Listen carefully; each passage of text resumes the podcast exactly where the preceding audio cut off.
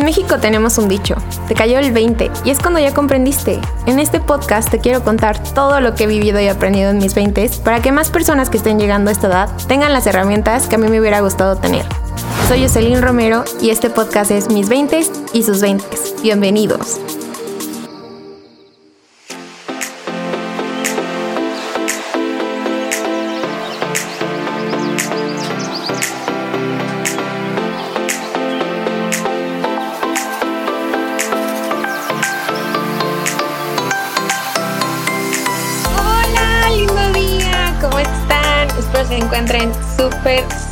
Bien el día de hoy porque tenemos a una invitada, en verdad una invitada, o sea, dices como Dios, cada que escucho su historia como que inspira a muchas personas y ahorita van a entender por qué. Ella se llama Berenice Pérez, es egresada del Instituto Politécnico Nacional, estudió ingeniería en biotecnología y actualmente está estudiando la maestría en biotecnología farmacéutica, 100% becada. ¿En qué país creen? En Francia. Así es, amigos, en Francia, en el sueño, The Dream, Emily in Paris, el sueño, literalmente. Entonces, pues bienvenida, Bere, un gusto tenerte otra vez por primera vez aquí, pero otra vez en mi vida porque ya te extrañaba mucho. Ay, hola, soy muy feliz. Gracias por invitarme. Yo soy muy feliz aquí. Ok, pues la verdad es que em, la quise invitar porque siento que nos puede inspirar en ciertos puntos de la vida, pero específicamente porque eh, hay muchas personas que sé que quieren estudiar una maestría y no saben cómo ni saben dónde buscarle o dicen como, ay, no, es que ya viene esta página, pero ya no hay vacantes, pero no ven como todas las posibilidades que existen.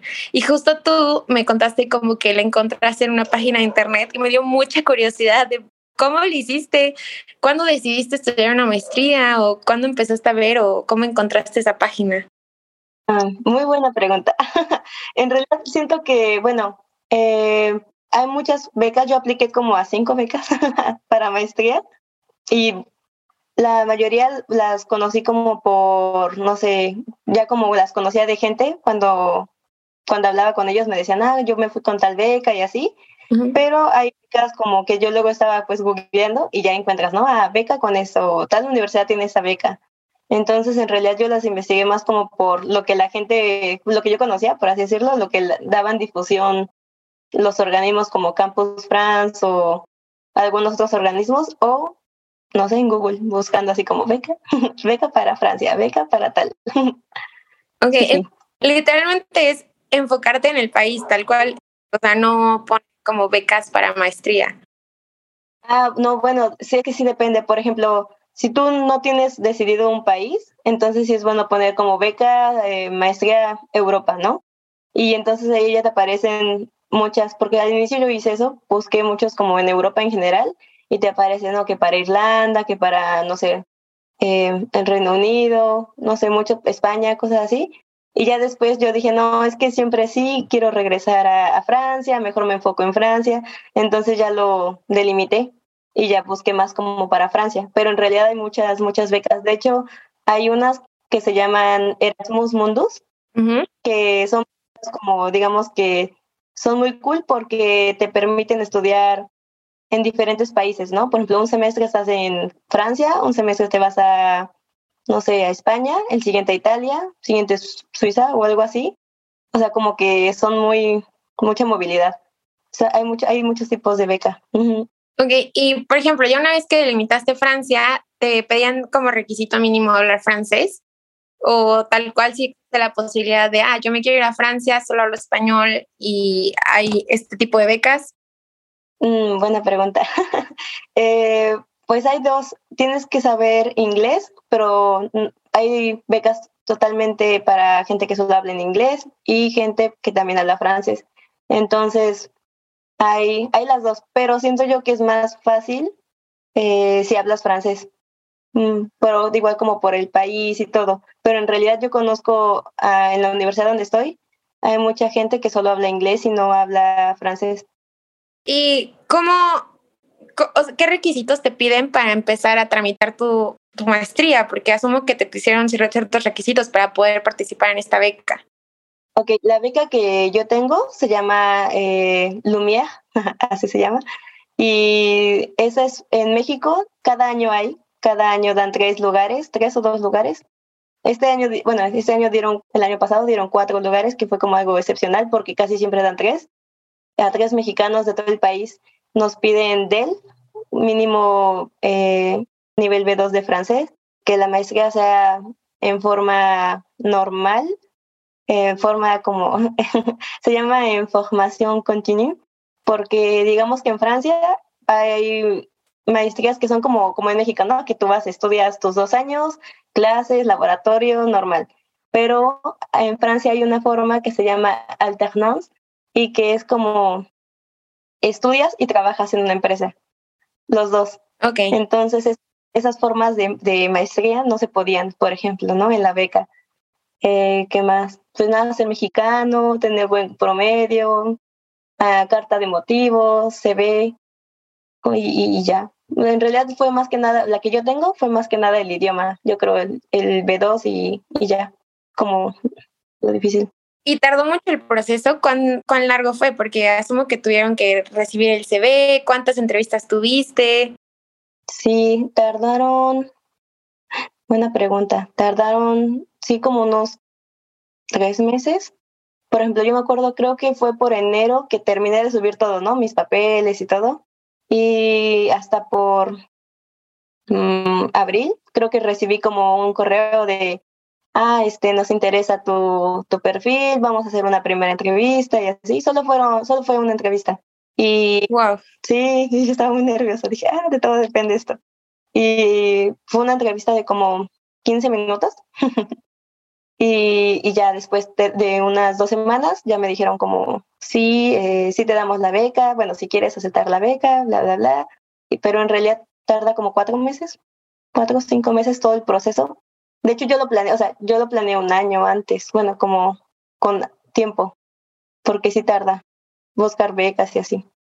Ok, entonces, eh, refiriendo a una pregunta que teníamos como todos en general, porque también hicimos esta pregunta en Instagram, en Facebook, en nuestra comunidad, porque pues estudiamos en la misma universidad. Eh, muchos están preguntando que cómo llegaste a esa confianza de decir como que para aplicar a, esta, a esta beca, eh, ¿cómo, ¿cómo, lograste esa confianza en ti misma y tener la seguridad de sí, sí puedo aplicar? Eh, pues, como dices, ya buscaste este trayecto de, ok, voy a aplicar a Francia, ya tuviste la primera entrevista, pero asumo que en la primera entrevista como que no sabías qué preguntas te iban a hacer, nada por el estilo. Entonces, ¿cómo lograste esa confianza en ti misma y decir, sí, sí puedo, sí me la viento? Ay, no lo sé. Supongo que soy muy optimista, porque en realidad te digo, busqué muchas becas y pues hubo becas que me dijeron no, hubo becas que pasé siguientes filtros, luego otros no. Entonces, la verdad siento que yo busqué como muchas opciones y como que dije, pues no va, no, o sea, no pasa nada si no quedo, ¿no? O sea, ya el no ya lo tengo, como que siempre he sido muy así, siento yo como, pues vamos a ver qué pasa, ¿no? Entonces fue más como, pues, a ver, cumple los requisitos, a ver, lo voy a intentar y ya conforme vas avanzando vas diciendo, ay Dios, ojalá sí, ojalá sí se me dé. Y como dices ya en la entrevista, eh, igual no sabía qué me iban a preguntar, pero pues yo preparé así como, no sé, yo dije, tal vez me pregunten, ¿por qué esta maestría, no? ¿Por qué Francia? Entonces medio dije, ah, pues un poco de preparación igual para la entrevista. Y ya, pues fue eso como chance y si sí se puede. ok, ¿por qué esta maestría? ¿Por qué Francia? Ahorita que estamos en eso. Este, ok, me preparé para esto. Este, Francia, pues porque en, durante la universidad hice un año de intercambio en Francia, en una ciudad que se llama Juan, Rouen. Y me gustó mucho, me gustó mucho el país, su gastronomía, toda la cultura. Y yo dije, no, es que sí quiero, quiero volver, me gustó. Entonces dije, ok, la maestría la quiero hacer aquí. Y ya luego fue cuestión de buscar eh, en qué me quería especializar, ¿no? Estudié biote, entonces dije, ah, pues hay varias ramas, pero digamos que cuando yo estuve en Rouen, pude hacer un, un internship, un, unas prácticas de Ajá. seis meses en Sanofi, en el área de investigación y desarrollo. Entonces, digamos que es como el lado farmacéutico de, de biote y me gustó mucho. Entonces dije, ah, pues Biote me gusta, Pharma me gusta, y ya fue como que decidí, dije, ah, pues Biote Pharma, y comencé a buscar qué, qué universidades en Francia tienen algo así. Y así, llegué como a Strasbourg, donde estoy ahorita. Y también dije, ah, pues está cerca de em, Alemania, puedo practicar mi alemán. Dije, ah, sí, todo suena muy bien. Y ya así como que, así decidí, dije, ah, pues en esa universidad, ahí voy a estudiar. Ok. Y bueno, eh, también se me había olvidado preguntarte como si te preparaste un año, pero por ejemplo, no sé, tienes que pagar algo para estudiar la maestría o estás 100% becada, ya lo mencionamos, pero no se te piden eh, un depósito, algo por el estilo significativo, o de plano no te dicen nada, solo tú guardaste tu dinero y dijiste, ok, sí voy a cumplir esta meta y empezaste a preparar, no sé, un ahorro personal o de plano no te pide nada y es todo pagado. Ya, la, la beca que tengo es todo pagado, por así decirlo, no pago inscripción, este, me ayudan con el, em, el seguro, como un seguro médico, este, también si me muero, tengo, asegurado mi cadáver en México. Este, ¿qué más? Em, me dieron un lugar en el Cruz, ahí donde estoy ahorita. Y digamos que en Francia hay como viviendas que son mucho más baratas para estudiantes, pero hay mucha demanda, ¿no? Por toda la gente, porque pues es muy barato y, y muchos quieren estar. Entonces, digamos que un beneficio es que ellos te consiguen un lugar, te aseguran un lugar en, en el cruz. Entonces, eso está pues muy bien. Me dan mensualmente como una manutención. Entonces, también eso está muy bien. y, y ya, lo único que no incluía era el vuelo de, de ida entonces yo diría que eso fue lo único que tuve como que ahorrar, tal vez lo como 10 mil, 15 mil del vuelo y ya, pero en realidad okay, perfecto. todo está incluido. Ok, perfecto. Y por último, este, de mis preguntas, ya luego empezaremos con sus preguntas que, que hicimos a la comunidad, pero de mi pregunta serían como, eh, ya mencionaste que literal googleaste, pero no sé si nos pudieras decir páginas en específico que pudiéramos buscar o que digas como, esta no es tan común, pero te doy el tip, así como acá de te doy el tip de aquí tienes que para maestría, como que aquí focus y pon tus alertas porque aquí salen muy buenas ofertas de maestría o... Pues, por ejemplo, para Francia, yo recomiendo mucho Campus France. Es una, una página que es dedicada solo a eso, como a promover, ¿no? Que vayas a Francia, que estudies y tienen un catálogo de becas. Entonces yo descubrí muchas ahí y este para Francia las becas como más comunes o las que yo conozco más es la beca Eiffel, la beca Lumière, la que tengo ahorita. Hay una beca de colegiatura que se llama beca Marianne y esa es este muy útil porque en Francia a los extranjeros les cobran 10 veces más que a los franceses la colegiatura. Entonces, lo normal es que aquí, eso fue a partir creo que del 2018, antes no, no pasaba. Pero, por ejemplo, aquí cobran, este, no sé, 200, 300 euros por año, ¿no? Que son como 7 mil pesos, 6 mil pesos por año. Pero a los estudiantes les cobran, bueno, a los extranjeros les cobran 2 mil, ¿no? Entonces, de verdad cambia y es mucho. Y esa beca, que se llama beca Magian, te ayuda a solapar como eso de la colegiatura. No te, ayuda, no te ayuda como manutención, pero pues ya que ya no pagues este 50 mil euros, 50 mil pesos al, al, semestre ya está muy bien. Eh, Campus France es muy buen sitio y, por ejemplo, investigué algunas en Alemania y la DAD, así se llama, D-A-A-D, es muy buena para dar eh, becas.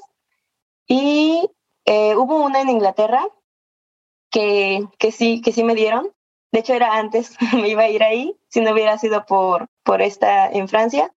Y hay una que se llama en el British Council, que es la página como del gobierno allá, eh, promueve muchas becas. Y hay una que es justo para mujeres que quieren estudiar la maestría en, en Inglaterra y en áreas de ciencia. Entonces, esa es nueva, salió el año pasado pero está muy bien. Te dan todo, todo, ida y vuelta, hotel de cuarentena, todo. Está muy, muy bien esa, esa beca. Ok, perfecto. Y bueno, ya para finalizar y cerrar con broche de oro, quiero preguntarte estas preguntillas que pues sí, básicamente, como lo mencionamos antes, nos envió nuestra linda comunidad. Entonces, pues ahí va tips para conseguir becas en el extranjero, aparte de los que ya, has mencionado de, eh, no sé, cómo encontrar en, tal página, etcétera, pero no sé, enfocarme más eh, en las públicas o privadas o más tips que nos puedas dar. Mm, sí, Em, yo siento que es mucho, por ejemplo, yo conocí muchas becas hablando con gente. Por ejemplo, yo amo el UPIBI, amo el Poli. y luego daban mucha difusión como a exalumnos o investigadores. Y yo luego ves que mencionan como su trayectoria y luego dicen, no, pues maestría en tal país, doctorado en tal país. Entonces yo a veces como pues los buscaba y les enviaba mensajes y ya me decían, no, pues yo ocupé tal, tal beca, me fui por tal eh, modo. Entonces yo diría que otro consejo sería como hablar mucho con la gente. Yo siento, por ejemplo, que hablar con los que son mayores o los que ya tienen, pasaron por, por todo lo que uno va a pasar, te da mucha experiencia y sabes entonces, ¿no? Como qué te espera, por dónde te puedes mover. Por ejemplo, si yo hubiera sabido como muchos tips de la UPV, antes, este, pues pude, podría haber hecho más, más cosas tal vez.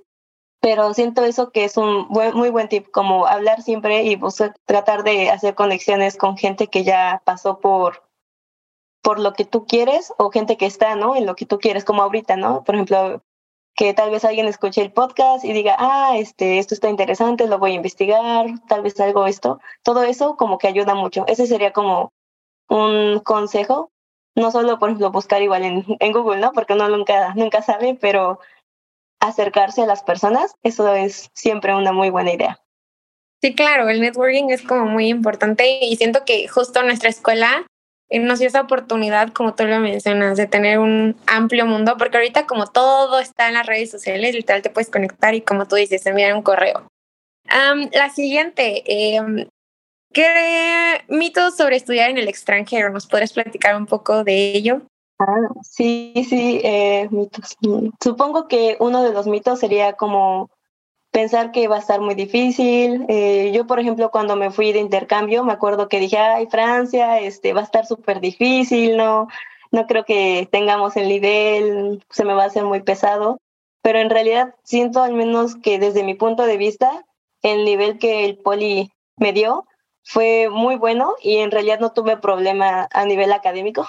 ya en, el idioma fue diferente, pero en el, el nivel académico siento yo que estamos muy bien preparados y es uno de los, pues tal vez como estereotipos, ¿no? Que tenemos como, ah, es muy difícil, pero en realidad no siento que estamos muy bien, muy bien al, al nivel.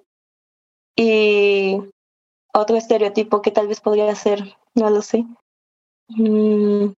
No sé, que, que no sé, chance que no consigas amigos o que no tengas como esa amabilidad o esa papacho que digas como, no, ¿por qué me voy al extranjero o algo por el estilo? ¿O por qué te vas al extranjero? Como, ay, no, es que eso es como inalcanzable. Eso también sería otro mito, que es inalcanzable estudiar en el extranjero.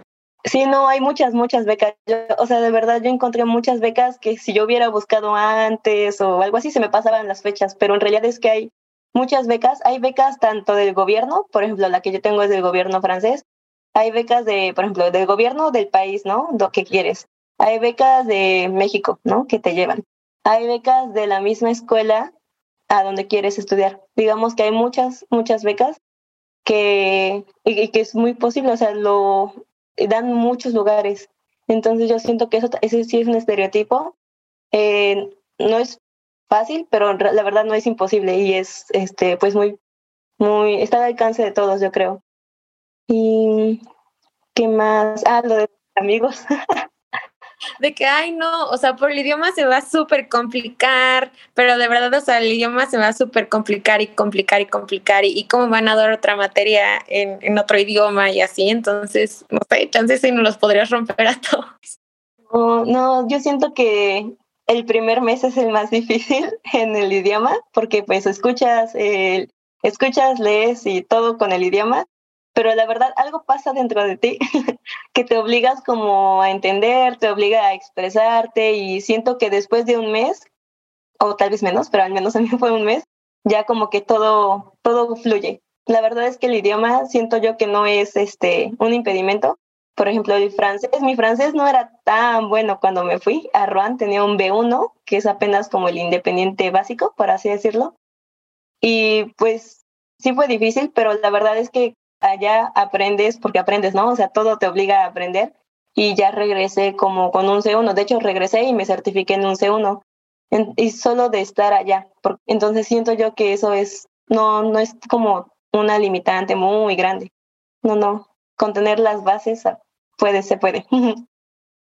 ok, perfecto. Otra eh, compañerita nos hizo la pregunta de cómo se puede uno postular una maestría en Francia. ¿Todo es online?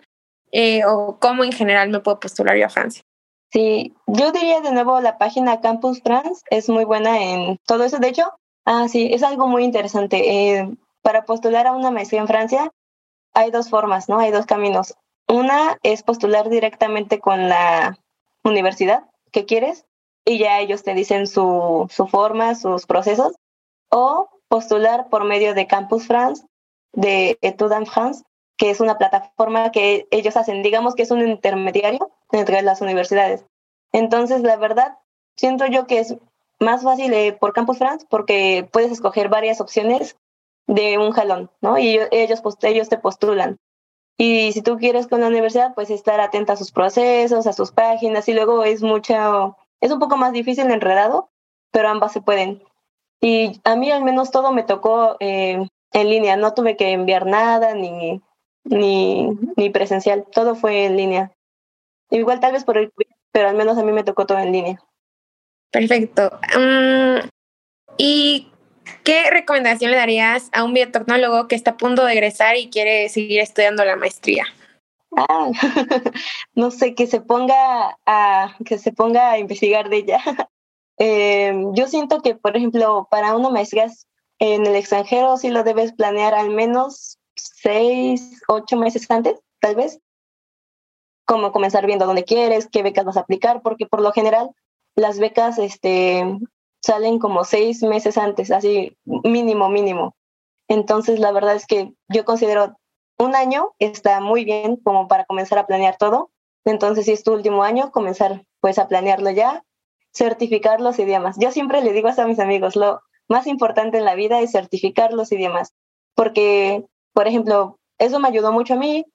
Em, yo llegué de, de, de, Rouen a México, certifiqué mi C1 en francés y luego eh, llegó la pandemia y se anularon durante dos años, un año y cacho, las certificaciones de francés ya no había y para la beca que yo necesitaba, este, pues pude meterlo pero entonces eso significa que la gente que aunque tuviera el nivel, ¿no? De B2, C1, aunque fueran muy pros, como no tenían la certificación, no la pudieron hacer durante dos años, no podían postular. Entonces siento yo que el tener eh, el idioma certificado, aunque no lo uses, ¿no? Por ejemplo, bueno, tal vez no así estás en el primer semestre, pero si ya eres de los últimos, tal vez hacer tus certificaciones es, es, buena idea porque uno nunca sabe, ¿no? Tal vez te dicen, ah, este, esta opción y necesito que me envíes su certificado.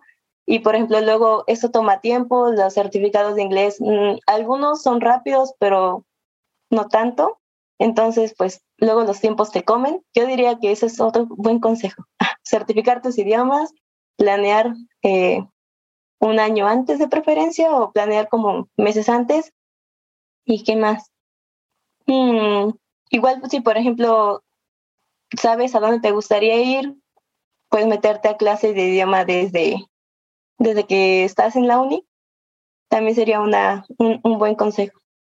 Ok, eh, ya para finalizar, ¿qué te ha dejado la maestría en Francia? Porque una es cambio de cultura, otra es, asumo, diferente método de enseñanza. Entonces, ¿qué te ha dejado a ti o qué invitarías a la gente de sí, anímense a ir a una maestría en Francia? Sí, sí, es muy diferente, como dices, el método, como estamos acostumbrados. Yo siento aquí que son más como autodidactas, ¿no? Son más autónomos. Este, también, por ejemplo, mis clases son siempre como en las películas, como en anfiteatros, ¿no? Como en, con mucha gente y todo eso. Entonces, este, yo siento que es una experiencia muy buena. A mí me gusta mucho Francia, me gusta mucho la comida. Y la verdad es que la gente con la que estoy estudiando ahorita son muy amables, como que nos, nos este, dieron la bienvenida muy, muy, muy rápido y nos aceptaron y nos invitan como a salir. Siento que fue todo como uniéndose. Pero en realidad siento yo Francia, que es un país bueno para hacer maestría porque te da mucho apoyo. De cualquier lugar que rentes, por ejemplo, aquí donde estoy, igual que ya no es tan caro, te da apoyo económico para para tu renta y eso es casi en todos lados. Entonces, eh, bueno, solo si eres estudiante, ¿no? Entonces, para los estudiantes, siento Francia es un destino barato, igual si no vienes con beca. Te apoyan para la renta, este, el comedor como universitario es muy, pues es muy barato, también puedes pedir beca de eso. Em, el seguro es gratis, entonces todo pues eso es por parte del Estado. Eh, hay universidades que no aceptaron eh, subir los precios, entonces algunas universidades, de hecho la Universidad de Strasbourg, cuesta lo mismo para francés como extranjero. Entonces eso también está muy bien. Te permite la visa, te permite trabajar 60% del tiempo. Entonces eso también, sin van sin beca, eh, pues puedes trabajar a la par y mantenerte. Yo siento que es un país que te abre mucho las puertas para poder quedarte y estudiar. Muy amigable. Hey, qué padre. Pero de todo corazón, muchas gracias. Gracias por enseñarnos todas estas posibilidades, la posibilidad de poder tener al alcance una maestría, porque eso hicimos, tener al alcance una maestría. Y pues gracias por tu tiempo y esperemos que todos los que quieran tener una maestría puedan tener más posibilidades y si quieren comentarlas también en el podcast, pues están invitados cordialmente. No sé si quieres decir otra cosa más, Bere, eh, si quieres invitar a las personas a que te busquen o probablemente como tú dices, de empezar su networking, te puedan buscar y hablar y decirte como, oye, te escuché en el podcast, me podrías dar más tips o algo por el estilo. Ah, sí, de hecho yo soy fan de eso, me gusta mucho pues compartir con todos mi experiencia porque yo crecí, bueno, siento yo que muchas de mis cosas han sido gracias al networking, como dices, eh, todo el trabajo, mi trayectoria escolar. Entonces, sí, claro, si quieren, este, ahí está mi contacto. No sé si ahí está o estará en un link o en Instagram me pueden buscar eh, como Bere Cooper. y sí, sin dudas, o sea, yo siento, amo mucho el poli, igual si no son del poli también. y me gusta mucho ayudar a, a difundir la ciencia, como las oportunidades y pues sí, cualquier cosa, aquí estoy. Yay, muchas gracias. Pues muchas gracias, amigos. No olviden seguirnos en todas nuestras redes sociales, que solo tenemos Instagram por el momento, que es mis 20 y sus 20 y nos vemos en el próximo capítulo. Adiós.